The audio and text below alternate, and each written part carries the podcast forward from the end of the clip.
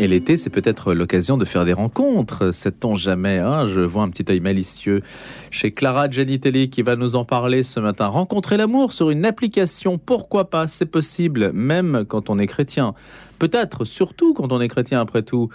Et cela est réalisable grâce à trois Bordelais qui ont lancé il y a un an et demi Even. C'est comme ça que ça s'appelle, c'est le nom de cette application. Avant d'avoir avec nous donc Guiral Ferrieux, directeur de cette application, on va, et à l'origine de ce projet, on va faire un point avec vous Clara pour la découvrir. Alors Raven, c'est une application de rencontre simple. Le maître mot, c'est qualité avant euh, quantité. Tous les jours, trois profils sont sélectionnés pour vous et vous sont euh, proposés. Des personnes euh, choisies pour correspondre avec votre personnalité, pas seulement et eh bien correspondre aux photos des applications comme généralement sur les applications dites de dating, de rencontre. comme une application de rencontre classique, vous pouvez matcher, c'est-à-dire que les deux utilisateurs se plaisent, et eh bien alors ils peuvent débuter une conversation on y retrouve des personnes âgées de 18 à 83 ans avec 26 000 téléchargements. Even propose également des événements pour se rencontrer. Par exemple, du 24 juillet au 31 juillet, eh bien, vous pouvez participer à la marche de Saint-Jacques. Il y a également des coachings pour vous aider, pour vous aider dans vos rencontres. C'est une application totalement gratuite pour les personnes qui l'utilisent et elle repose sur les dons. Et en 2022, Even lance une campagne de dons pour se faire euh, connaître avec comme objectif et bien devenir la première application mondiale de rencontres chrétiennes. Merci Clara Gianitelli. Giral Ferrieux est donc avec nous. C'est lui qui a lancé cette application. Bonjour. Bonjour. Alors qu'est-ce qui distingue une application de rencontres chrétiennes de toutes celles qu'on connaît déjà?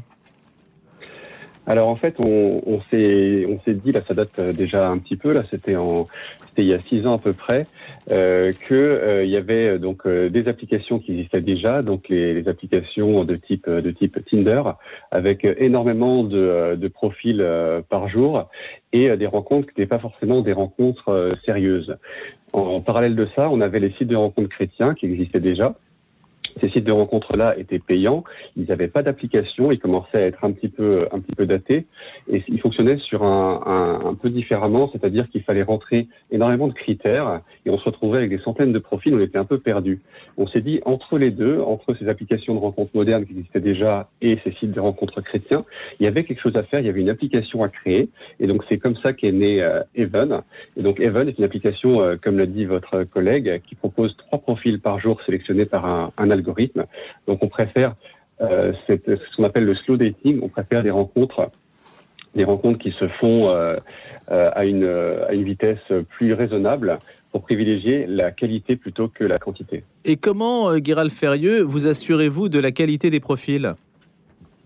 Alors en fait, euh, alors tout le monde est, le bienvenu, c'est-à-dire que c'est une application qui est donc euh, gratuite et qui est ouverte euh, à tous, mais on les vérifie tous, c'est-à-dire qu'on a chez nous une salariée qui va vérifier chacun des profils, qui va vérifier que les photos sont conformes. Alors évidemment, on ne demande pas de certificat de, de, baptême, on fait confiance aux utilisateurs, mais on vérifie quand même tous les profils de façon à ce qu'ils soient conformes, qu'il n'y ait, n'y ait pas d'arnaque, etc. Et on vérifie aussi, donc voilà, et on donc les différents profils aussi sont, sont à la fois sont à la fois vérifiés et, euh, et on permet aussi que les, les, utilisateurs puissent signaler dans l'application les profils qui puissent qui pourraient éventuellement poser problème. Nous on vérifie les profils ensuite et on n'a pas de problème à bannir un utilisateur qui hmm. serait délictueux. Comment mesurez-vous que les rencontres sérieuses aient lieu véritablement? Qu'est-ce qu'une rencontre sérieuse? C'est qu'elle débouche sur un mariage? Ah bah, très clairement, l'application euh, Even, son but, c'est euh, de permettre le plus grand nombre de mariages euh, possible. Et alors comment on mesure ça? En fait, on, on, écoute beaucoup nos utilisateurs et depuis qu'on a lancé l'application il y a à peu près deux ans, on a reçu une centaine de témoignages de rencontres.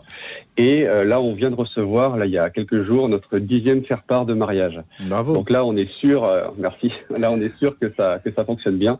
Globalement, nos utilisateurs sont, sont très satisfaits et nous ont nous ont dit le plus grand bien de l'appli. Est-ce que ça veut dire qu'on a du mal à se marier dans les milieux chrétiens?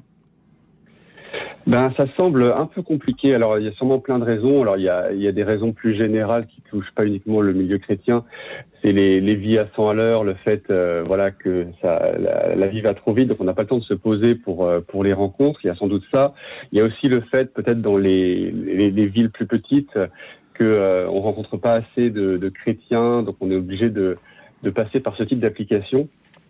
Pour pour un peu rencontrer des personnes qui seraient dans d'autres paroisses, qui seraient dans d'autres villes. voilà. Donc et puis il y a peut-être un, problème, je sais pas. On peut parler aussi de la, timidité, les gens qui n'osent pas faire le pas d'aller vers l'autre. C'est vrai que ce type d'application permet un peu de de, de briser ce, ce problème. Merci beaucoup d'avoir été avec nous pour nous en parler ce matin. Giral Ferrieux, donc directeur de ce projet qui a conduit donc à l'application Even, site de rencontre chrétien. Je vous souhaite euh, d'excellentes vacances, Giral Ferrieux. Et des vacances qui se profilent déjà avec le bloc-notes de Gilles Brochard, comme tous les vendredis. Bonjour Gilles. Bonjour Louis. Alors on a comme chaque fois, un menu que vous avez sélectionné. Par quoi voulez-vous commencer ce matin? Bah, Parce que... je vais commencer par un petit coup de cœur un, restaurant euh, qui vient d'ouvrir. Un, restaurant thaï Un restaurant thaï, thaïlandais. Moi, j'aime bien les thaïlandais. Ça me fait penser euh, au voyage, aux villégiatures. J'aime bien la Thaïlande. Je ne sais pas si vous y êtes allé un petit peu. Et c'est vrai que, ah, bah, écoutez, on y mange très bien. Hein. Puis, vous savez que la Thaïlande, c'est à la frontière de plusieurs pays. Donc, vous avez des nourritures au nord et au sud qui ne sont pas les mêmes vous avez par exemple de la citronnelle, de la coriandre, vous avez euh, toutes sortes de curry, vous avez des poissons. Euh, dans la cuisine du sud, vous avez des plats qui sont très relevés. Au nord, c'est une influence plutôt birmane. vous avez des, des, des, potages, des nouilles.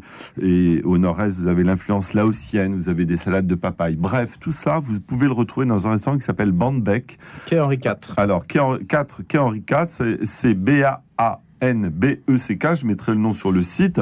Alors, c'était ouvert euh, par un jeune euh, restaurateur qui vient de la communication, mais qui est de, qui est d'origine et qui s'appelle euh, Varasi Veopraseux. Voilà, c'est un nom typiquement thaïlandais. Alors, il se trouve que j'y suis allé avant-hier. Pourquoi? Parce qu'il y avait euh, un chef, une, chef, Chit euh, Mandy Cooks, une jeune chef très talentueuse qui vient de, de Thaïlande et de Koh Pangam. Alors c'est une, petite île en, Thaïlande et qui a proposé un menu exclusif. Vous savez, ça se fait comme ça, un menu à 40 euros, c'était tout à fait euh, raisonnable et qui a proposé une salade de pomelo crevettes avec toujours, vous savez, ces notes un peu coco, un peu cacahuète, un peu noix de cajou qu'on retrouve dans ces sauces, ce mélange salé sucré mais très discret.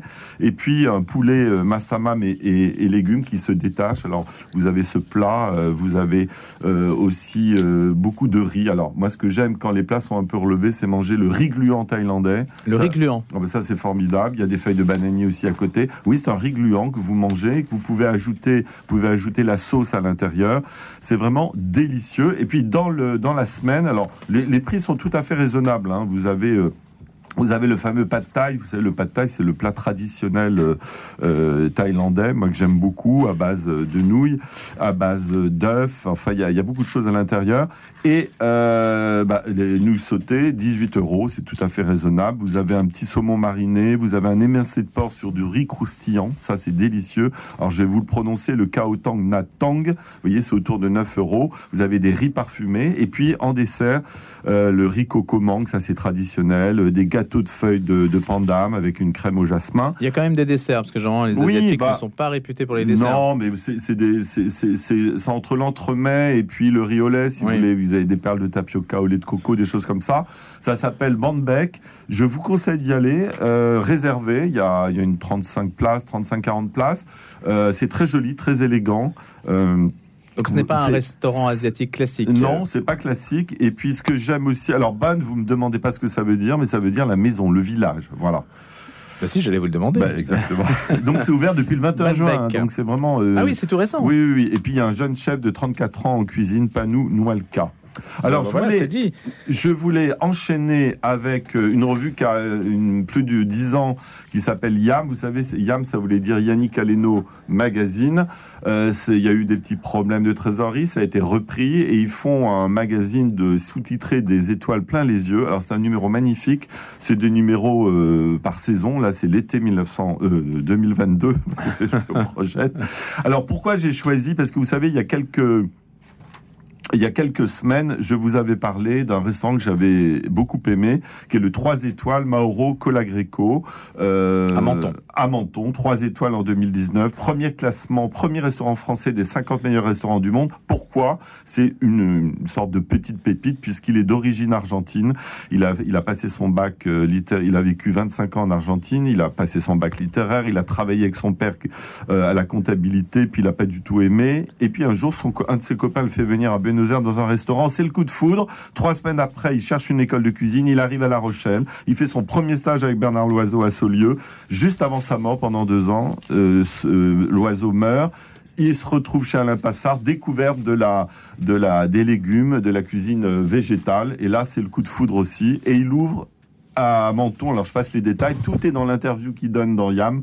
En 2006, il ouvre Mirazur dans un lieu fermé depuis 5 ans. Il, rachète ça à un Anglais qui lui donne l'autorisation. Il prend un, investisseur et puis ça, décolle. Et en 2019, 3 étoiles. C'est exceptionnel. Et il décide d'amener la nature aux clients. C'est ce qu'il dit dans son interview. Donc la terre pour les racines, l'eau pour les feuilles, l'air pour les fleurs et le feu pour les fruits. Et avec ça, il va construire euh, chaque jour, euh, en fonction de la lune, des étoiles, une cuisine complètement révolutionnaire. 80% euh, de ces approvisionnements proviennent donc d'un rayon de 10 km autour. Il dit toujours, je travaille sur le faire comprendre aux gens, c'est la philosophie du Mirazur. Je privilégie la cuisson lente en pièces entières avec les maîtrises du feu. Alors vous l'avez compris, les carcasses arrivent, il les découpe et puis il va faire à basse température, il va cuire tout ça. Et ça, il l'a, il l'a appris tout petit euh, en hmm. Argentine, puisque vous savez que la viande est une religion là-bas. Alors, Moro Colagreco. Oui, c'est formidable. Euh, je pense que je puise mon inspiration dans ma mémoire d'enfant, de mon vécu et de la riche, riche diversité de mon pays natal. Il est devenu plus français que les Français. Il défend la France, il défend la cuisine, la gastronomie. Il est heureux. Bon, il a perdu sa femme, euh, je dirais, il a changé de femme parce qu'avec tout ce tourbillon, cet investissement, bon, bah voilà, il a. Mais il, il est remonté sur, sur, le, sur le trône de la gastronomie française d'un haut niveau. Il est envié par tout le monde. Il a un carnet de réservation formidable. Le Mirazur, euh, voilà. Et il a d'origine argentine. D'origine argentine. Et je vais citer euh, son son, son chef, euh, son second, euh, voilà, dont je retrouve plus le nom parce que je veux pas dire de bêtises, euh, et son du fait, son euh, et son chef pâtissier. Bon, je vais le retrouver. Je voudrais vous le retrouvez, vous le mettrez sur le site. Je voudrais aussi. Alors, il y a une petite bouteille là, oui, justement. Alors, petit coup de cœur. Je suis allé il y a quelques semaines. J'aime bien aller chez les producteurs. Je suis allé en Alsace près de Strasbourg et je suis allé voir la fameuse distillerie Massenet, haut de gamme, hein, c'est tous les restaurants, c'est dans le monde entier. Ça a 150 ans cette année, c'est les vergers de la Val de Villers, c'est à 20 km, enfin une vingtaine de minutes de Strasbourg. J'ai apporté, alors j'ai que deux petits verres malheureusement, mais je, je, je suis parti comme ça. Je voudrais que vous blanc comme de, la vodka, mais oui, mais c'est de la crème de ah. gingembre. Alors pourquoi? Parce que c'est issu d'une macération et d'une distillation de racines de gingembre fraîche. On va faire goûter à notre ami. Allez, Jean va goûter, mais c'est justement sa chronique, vous prenez un risque là. Hein. Alors, en fait, euh, non, ce qui est intéressant, c'est pas parce qu'elle a reçu des prix que je l'ai choisi. C'est rare d'avoir une crème de gingembre. Généralement, vous avez le gingembre frais, vous avez le gingembre chaud, euh, vous savez pas quoi en faire en général. Bon, là, vous pouvez, vous moi je fais des cocktails comme vous, mon cher Louis, ah hein.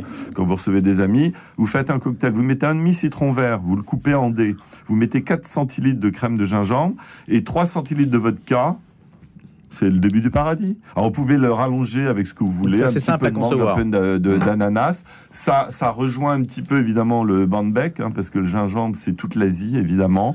Euh, avec ça, les... Et, alors ça, oui, alors les langues de feu du dragon te caressent jusqu'à la rosée du matin. Je ne pouvais pas dire mieux. Hein.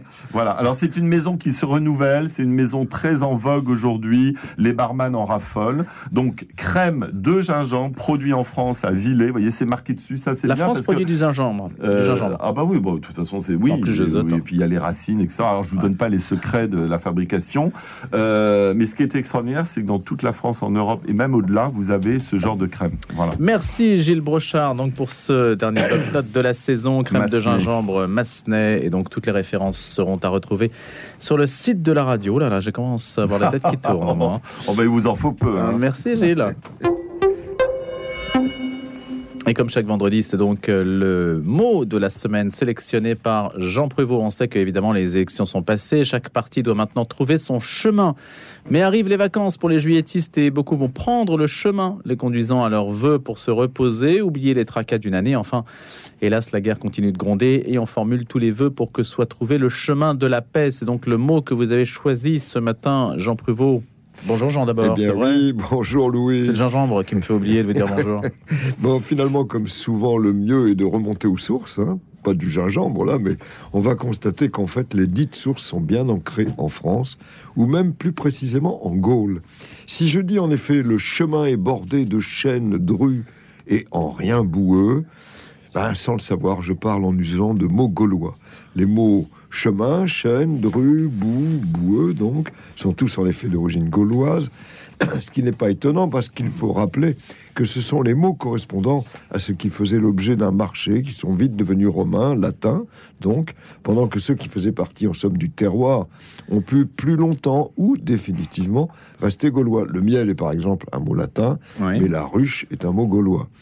Voilà donc où commence le chemin dans son étymologie auprès d'Astérix le Gaulois qui l'a transmis au latin de nos amis romains. Cela étant, c'est pour le moins un mot qui a fait son chemin dans notre langue. J'allais faire une gauloiserie avec Gaulle, mais bon, je m'arrête là. On vous suit donc, euh, Jean, sur Vous ce chemin. ce matin. Ah bah oui.